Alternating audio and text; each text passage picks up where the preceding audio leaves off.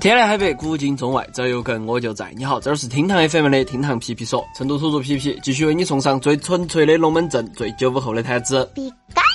又是一年的七夕节，不仅各路商家疯狂暗示，就连平时家族群后头潜水的七大姑八大姨也都不再沉默，改为线上活跃，纷纷关心起了你的感情生活。然而，对于单身狗而言，不要说谈恋爱了，就连打开微信添加异性好友都是一件难事。毕竟，在恋爱相亲的大前提下，两个素不相识的男女，很容易连户口本都还没查完，就不知不觉的走到了尬聊的边缘。那么，想要从头到尾拒绝尬聊的话，到底该咋个办呢？话不多说，我们马上开始来挖。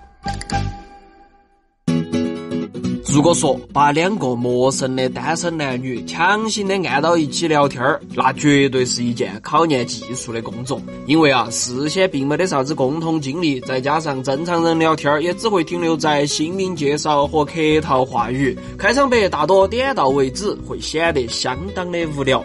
简单举例就是 How are you? Fine, and you? 最多了，就是在鼓起勇气，试图用“在干嘛呀”打开话匣子，想进入聊天的下一阶段。但是实际上啊，很多人对这三个字都嗤之以鼻，看到之后也会下意识的精准防守。在干啥子呢？哎呀，没干啥子。你呢？我也没干啥子，所以就是问一下你在干啥子。几回合的攻防过后啊，只能让男男女女们养成不问姻缘但求破冰的爱好，永远陷在人生只好如初见的怪圈后头。那么男女尬聊到底有哪些常见的形式？这儿皮皮就来给你总结一下。第一种问题少年型。可能不晓得是从哪儿捡来的恋爱宝典，看到后头写向对方提问是成功之道，能让他感知到你的兴趣，可以在短时间拉近二人的距离。所以很多人先让智商主动离线，再发扬不放过任何细节的柯南精神，死抠对方回复的每一个字眼儿和表情包，想延成一段永不结束的对话。于是乎，就成了另一种常见的尬聊形态。当然嘛，正常人也不会入戏得太快，而是等到有效信息出现过后，再按照刚来地球啥都想懂的思路，一步步逼近，从而创造无数问题，直到聊出一套二零幺九年版的十万个为什么。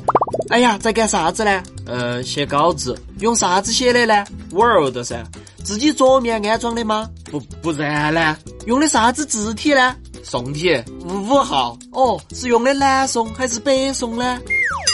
套路害死人形。某些甚至光提问还不够的年轻人，也会花上几个晚上勤勉苦学各种套路，希望能在感情教母的帮助下，一分钟之内找到对象。然而实际上，如果没得感情的铺垫，套路也不再是爱情的调节剂，而是嘎出太阳系的被定义为三级骚扰的土味情话。请问你知道我姓什么吗？呃，不晓得。我姓福，因为我遇到你之后会变得很幸福。发现土味情话行不通，某些人又开始在总裁文后头去找解药，认为掌握狂拽炫酷四字真言就能让对方瞬间跪倒在面前。你现在不愿意，不代表以后不愿意。哼，我们走到看你迟早都是爷的女人。相信我，这种操作真的不会让妹子认为你是霸道总裁，顶多就是变态智障。神经病啊！第三种鸡同鸭讲型，经常说啊，聊天儿是双方了解的最佳途径。各自不同的三观和生活经历都会在你来我往的对话中展露无遗。如果运气好碰到志趣相投的，固然聊得高兴，不过更多的时候我们遇到的都是那些互相无法接梗、鸡同鸭讲的人。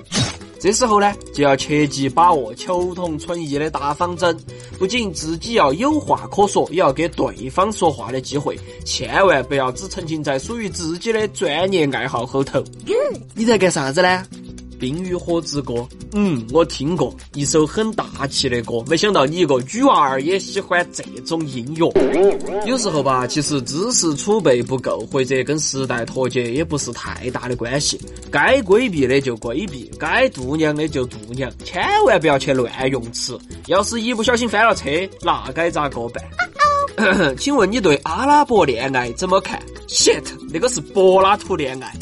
听说你也喜欢 A B K 四十八，好巧哦！我特别喜欢后头的斋藤飞鸟。不好意思，人家是 A K B 四十八，而且斋藤飞鸟是乃木版的。第四种，盲目自信型。在尬聊过程中啊，总有那么一类人，他们的自信总是特别的与众不同，总能凭借情理之中又意料之外的话，来格外吸引你的注意力。哎，要不要加一下 QQ？我是男的，你考虑一下嘛。大哥嘞，难道人家妹子的要求真的已经低到活的男的了吗？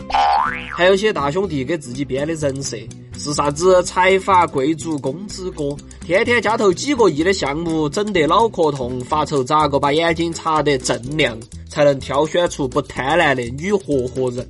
嗯，你居然不收我五毛两分的红包，很好，你是我见过唯一一个不贪财的女生，我很欣赏你。晚上一起出来吃个饭，我请。五毛两分的红包都发得出来，哪个还敢跟你两个去吃饭呢？哎呀，总而言之，真心希望各位单刀的朋友不要有上面的聊天内容。不过呢，就算你掌握了不会开场就拜拜的聊天方式，那也不见得能脱单。比如说皮皮，虽然道理我都懂，甚至还能强势分析，但是最后还不是……哎，算了。不说了，没得啥子好说的，我只能提前祝你新年快乐。